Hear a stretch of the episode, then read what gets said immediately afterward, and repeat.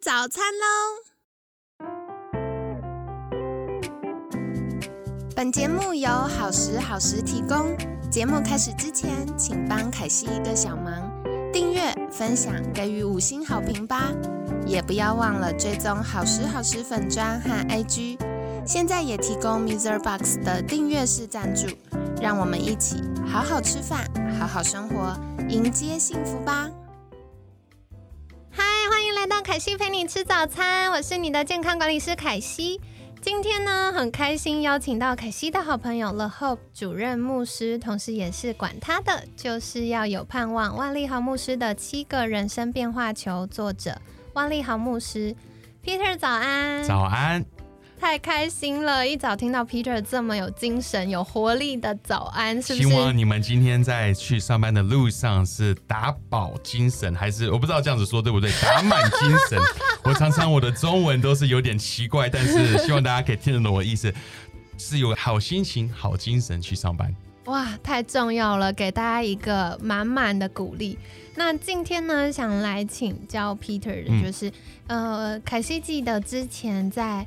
Peter 的呃其他场合的分享，以及在这个书里面有提到你曾经有很严重的忧郁症，对，嗯，是不是可以简单跟大家大概介绍一下当时的状况？可以啊，嗯，我其实呃忧郁症是在我国中高中的时候才开始，但是我在嗯非常小的时候。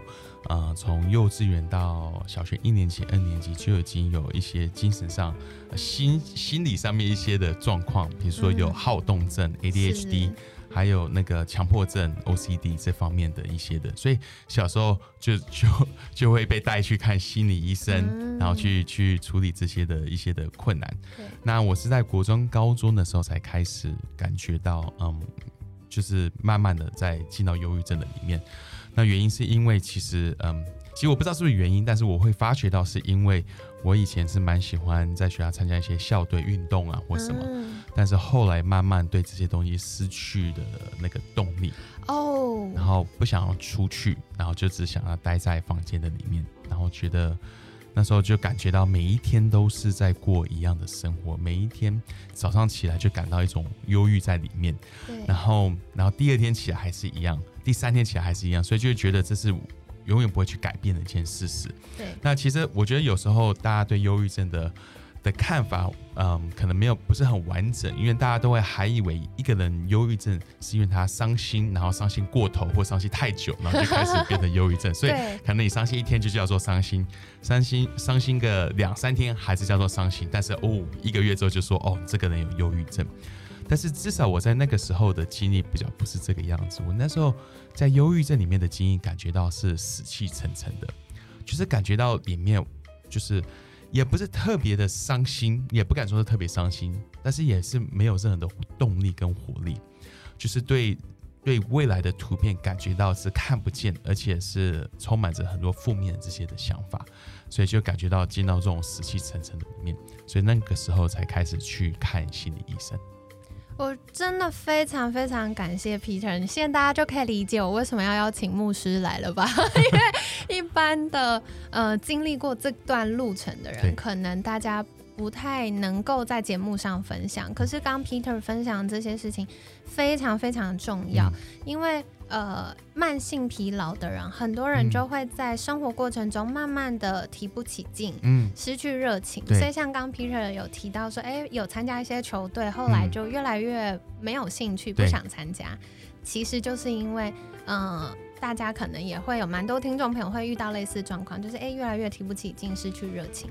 然后再来是刚刚 Peter 提到的是。呃，小时候就开始有一些些强迫症的倾向出现，然后会有注意力不集中的情形。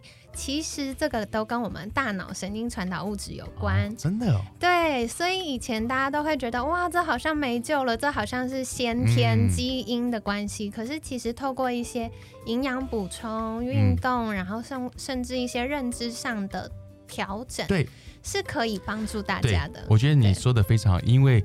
很多的时候，我们对这些的处理，我们都想说只有一种方式，比如说只是用药物或是去处理。但是当然药物可以有帮助，但它不是唯一的帮助，它也不是唯一的解答。其实是要帮助人成为一个更 healthy 更健康一个版本，所以是跟你的饮食、作息、思想，那当然对我来说，信仰这些都是有很大的一个帮助。对对对，所以刚刚 Peter 在分享的时候，我就觉得哇，这真的太宝贵了。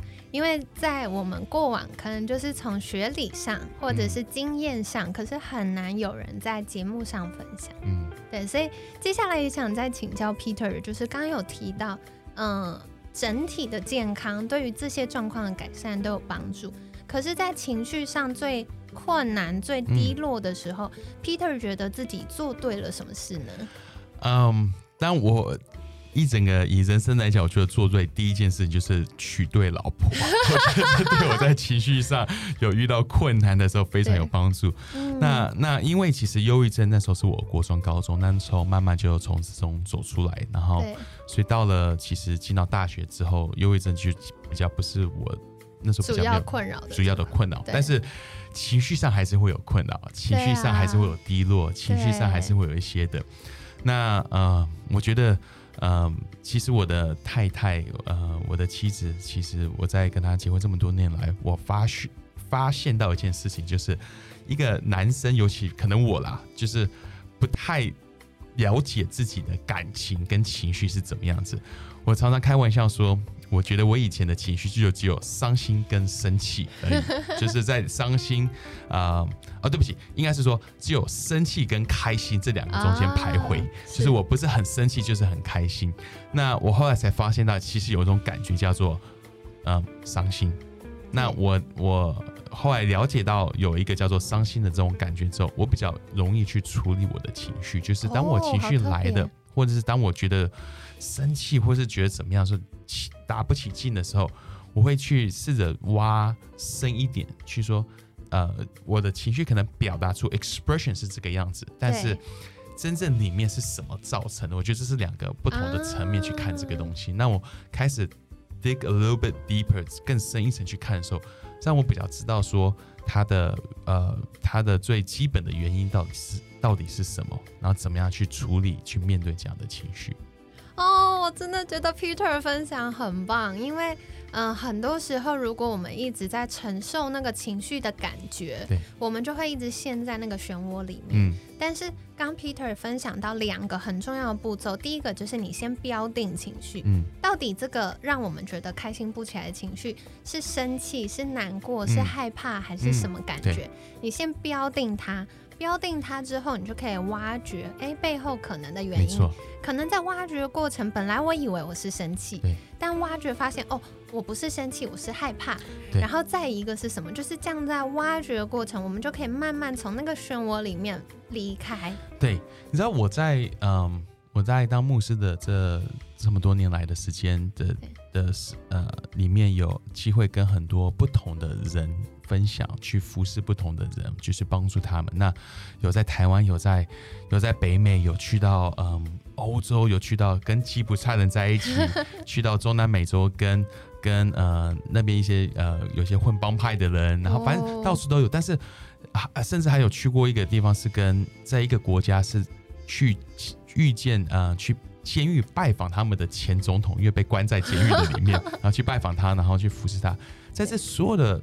认识这么多的，感觉到好像是来自于不同背景跟不同文化的人，你会发现到其实人里面 struggle 的的感觉其实都差不多，就是比如孤单、对害怕、伤心啊、羞耻感，对，都是在环绕在这几个东西的上面。那只是表现出来、表达出来，我们去面对这些情绪的方式有点不太一样而已。所以其实当我去了解这么多人的时候，我我。我因为我以前如果要我去跟一个我觉得他好像社会地位比我高，或者是比我厉害或比较有成就，我会有一种不知道跟他们说什么，不知道怎么去面对他们，不知道怎么去帮助他们。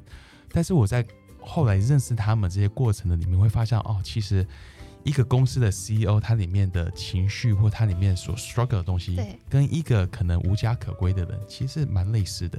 哇，其实蛮类似的。好有趣哦！哇，这分享很难得。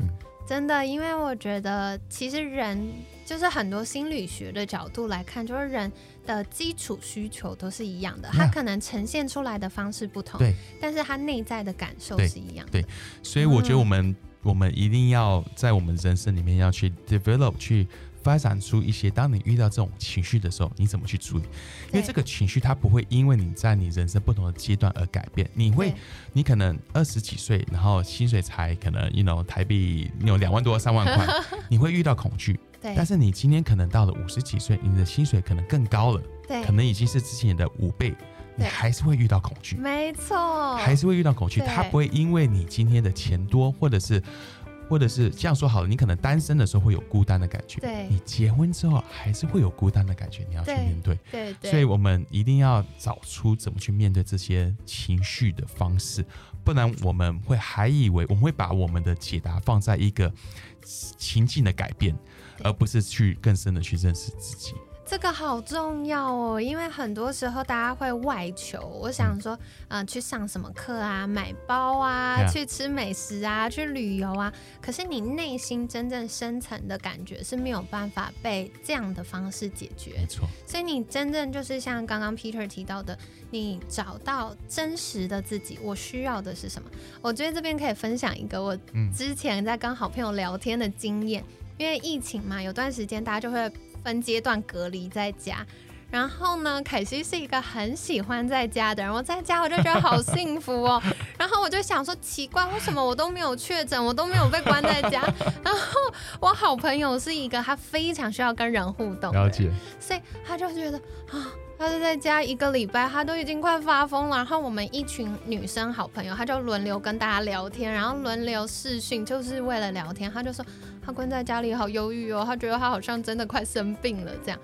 然后我就发现哦，原来在这个过程当中，每个人的需要、需要呃互动的方式、需要被充电的方式是不一样的。没错，嗯，没错，好有趣。那我接下来也想再请教 Peter 一个疑问，就是呃，我记得书里写了一句话，就是虽然你现在还感受不到，嗯，但人生是美好的。对。那我想请教 Peter，什么时候开始觉得人生是美好的？是娶了美丽的老婆之 后？那我当然人生更美好。但是，嗯，这句话是我在忧郁症的时候，妈妈对我所说的。那时候，她在我开车载我去看心理医生，然后在路上跟我讲了一句话。她说：“你虽然虽然现在可以感受不到，but life is beautiful，人生是美好的。”那后来我去回想我妈妈这句话。他那句话当下可能听不懂，但是他成成为我里面某种程度一个一个寄托，一个一个一个 anchor，一个或是说一个种子扎在呃种在我的心里面，后来才看到它发芽。嗯，那我是什么时候开始了解知道人生是美好？我觉得是当我嗯在呃我那时候是有有一次的经验是被。因为呃那时候很非常严重，忧郁症非常严重，被关到呃已经是关在医院里面要要留院留院观察，他不准让我离开。在那个里面的时候，有一个经历，那次的经历是我真实的感受到神的同在。真的感受到神的存在。以前知道他应该这样说好，以前知道神的存在，但是不知道他的同在。对，不知道我会觉得神在，但是我没有感觉到他是在乎我的。对，那是妈妈的神，不是我的。对，那时候会觉得这是一个，就是外面的，就是好像就是有一天我死了之后再去看见神，但是我不会觉得说他是参与在我每一天的生活的里面。那那时候我开始有这样的一个感受之后，他改变了我的观点。但是我感觉到，哇哦，嗯，真的有一位是爱我的神，他是创造我，他了解我，我不是一个偶然，我不是一个突然就蹦出来的一个人，对，嗯，我的创造是美好。当我了解我的创造是美好的时候，我就这就开始让我知道人生是美好的。哇，我觉得这好重要，因为像以前凯西大学在修一些选修课的时候，我就记得我有修了一个哲学的课。OK，然后哲学课老师到最后期末的时候，他就跟大家分享一件事情，就是其实所有的哲学最后只回答，就是回到几个基本的问题。第一个是我从哪里来，然后我要我是谁，然后我要往哪里去。他就是回答到这个问题。所以，如果我们不知道自己是谁，然后不知道我从哪里来，也不知道往哪里去的时候，我们会很容易被外在的环境动摇。为了可能事业、财务、人际关系、大环境、健康，没错，会很容易被动摇。可是，像刚 Peter 在分享这件事的时候，我突然觉得很深的被打到，是因为 Peter 知道，哦，我是谁，我是。呃，被创造的，我的存在是美好的，所以开始用新的眼光在看待接下来的生活。哦，我觉得这很不容易，因为如果要觉得人生是美好的，应该是赚大钱啊，很有名的时候啊，可是反而是在就是忧郁症最辛苦的时候。哦，哇，好感动哦。那接下来也想再请教 Peter 的，就是是不是有一些建议可以给正在深陷情绪风暴的听众朋友们呢？嗯，我嗯，第一个我想要，如果你现在在这样一个情绪风暴里面的话，嗯，我想要你知道，嗯，我了解你的那个感受啊，嗯，I know what's what it's like，嗯，你会感觉到好像是喘不过气来，好像。有 drowning，好像被淹没一样的一种感觉。那你再怎么挣扎，有时候在一个溺水的人再怎么挣扎，他只是越挣扎越溺水，喝进更多的水。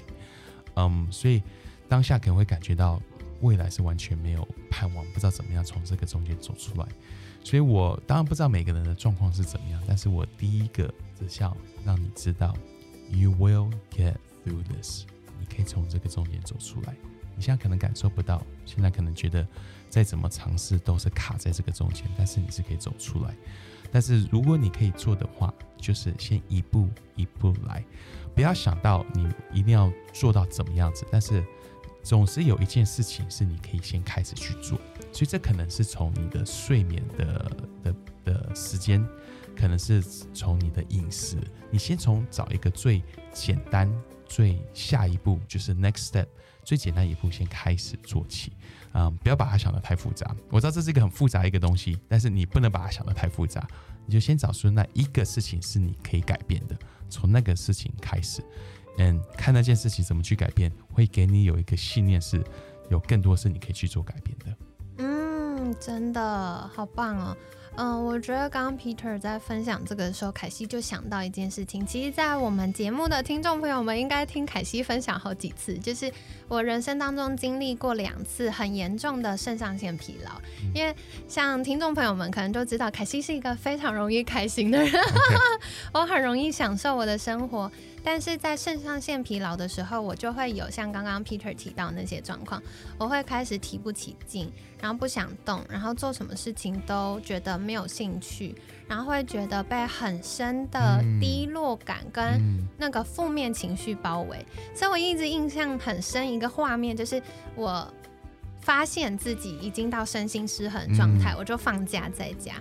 那放假在家一整天，没有要工作，也没有什么事情，我就是坐在我家的沙发上，然后坐了一个下午，然后慢慢太阳西斜，然后开始天黑，然后就算我把全部的灯光都打开，全部的窗帘都拉起来，我看不见外面天黑。我在沙发上被困在那里的时候，我都还可以感觉到天黑。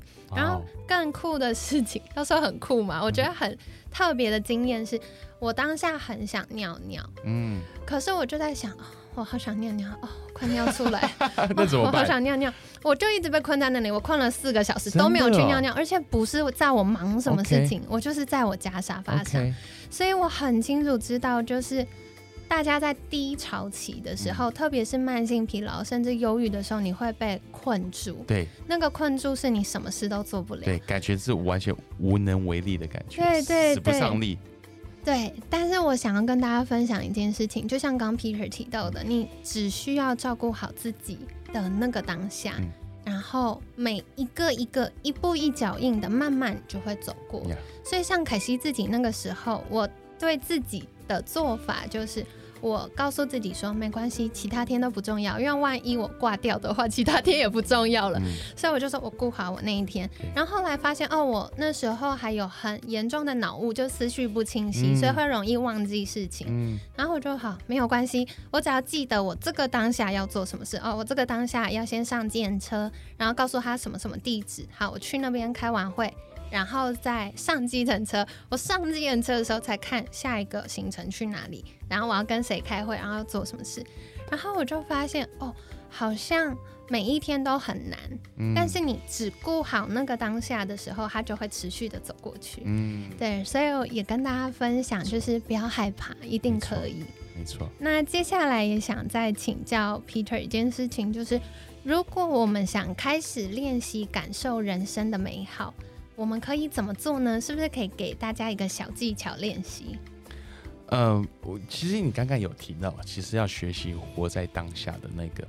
你知道圣经它有一个一句话，就是呃，虽然我走走过死荫的幽谷，我并不害怕。那英文是说，As I walk through the valley of the shadow of death, I will not be afraid。我不害怕。那我觉得，嗯，这句话一直来对我有很大的一个帮助，因为这句话讲到是，嗯，其实他在。提醒我们的是，我们一定都会有一个死因的幽谷是我们要走的，但是重点是一步一步的来走，走路就是一步一步来，他不用用跑的，你不用用觉得我要奔跑过去，但是他就是一步一步的走。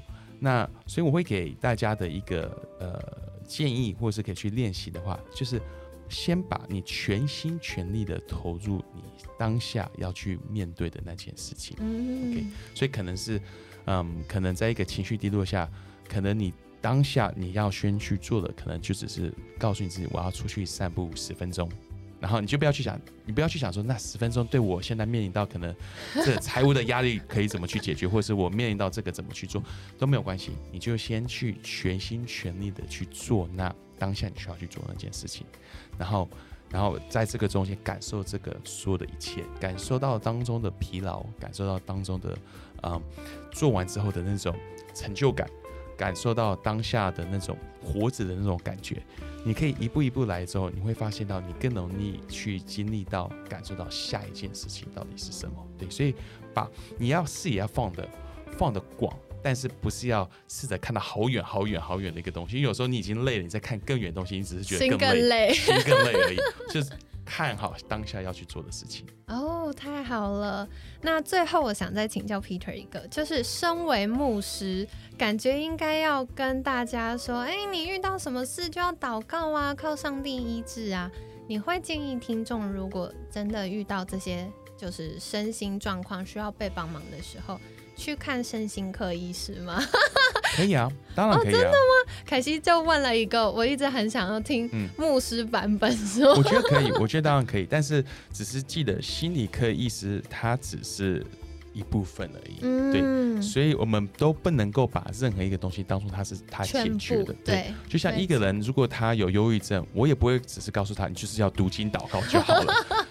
你懂吗？就他 读经祷告，然后但是每天吃乐色食物，这也不会对他有帮助。对，所以我们去面对每件事情，都要有一个更完整一个图片去看。所以心理医生他可以在某些方面帮助你，但他绝对不会是唯一的答案，或是全部的答案。对，所以可以去，然后但是要找出一个呃，对你自己个人最好的那个方式，最完整的方式到底是什么？那。我相信每个人的状况其实都不太一样。太好了，谢谢 Peter。其实凯西觉得每个人在人生当中一定一定会遇到低潮期，没有谁是一辈子光鲜亮丽的。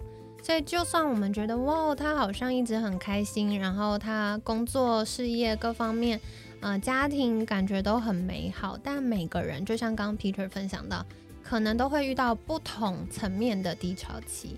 那我觉得，在遇到低潮期的时候，我们最重要的事情就是优先照顾好自己的身心。这件事比所有的事情都重要，比你的责任，比你的很多的期待都还重要。照顾好自己，那照顾好自己可以怎么做呢？我觉得有几个做法。第一个最重要的就是晒太阳，因为晒太阳它会帮助校正我们的生理时钟。同时，在白天的时候，它会增加血清素分泌，所以血清素的合成，它就会帮助我们快乐、开心。所以我们在心情不好的时候，更要去晒太阳，让我们的荷尔蒙是恢复正常的。那这样子，我们就可以在呃大自然的帮忙下，开始有一点开心的能力。所以像刚刚 Peter 提到的，就是哎，出去散步十分钟，你不要想哦，散步十分钟会不会怎么样，然后会不会很累，然后会遇到什么挑战，我不想跟熟人打招呼，你不要管，你就先出门，先出门，然后晒了太阳都会比较好。哇哦，对，然后再来第二个是按时吃喝睡，因为我们的。呃，日常生活当中啊，遇到压力挑战的时候，优先放弃的都是基本需求。嗯，所以基本需求就是吃饱、嗯，喝足、睡觉。嗯，所以如果我们今天反过来，先按时吃饱，然后该喝水喝水，该睡觉睡觉的时候呢？我们一样，生理时钟会恢复，然后我们也会得到我们需要的养分。嗯，那营养素进来的时候，也会让我们的情绪变比较好，然后慢性疲劳的状况、忧郁的状况也会改善。那第三个呢，我觉得也是 Peter 在呃昨天、今天有提到的，就是为自己建立安全的支持系统。例如像呃 Peter 提到妈妈，嗯，妈妈就会在需要的时候给一段话。对，所以大家可以找到支持的呃系统，比如说是你信赖的家人朋友，或者是在必要的时候寻求可信赖的专业医疗人员协助，这些都是很棒的好方法哦。所以跟大家分享。那在节目最后呢，也想再邀请 Peter 再一次跟大家介绍，如果想要更多的了解 Peter，或者是获得更多。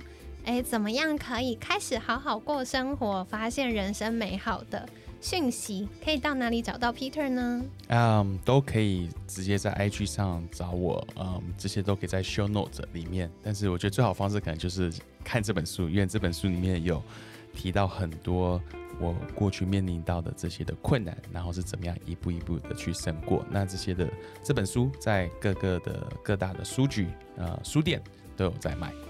太好了，所以大家可以，如果很害羞不敢直接去找 Peter 的话，可以先从看书开始，而且这本书很有趣哦，就是有非常多的小故事，然后看完之后会觉得哇哦，原来就是也有人这样子走过的。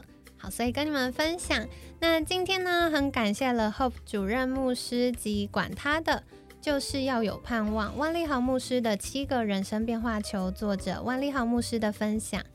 每天十分钟，健康好轻松。凯西陪你吃早餐，我们下次见，拜拜，拜拜。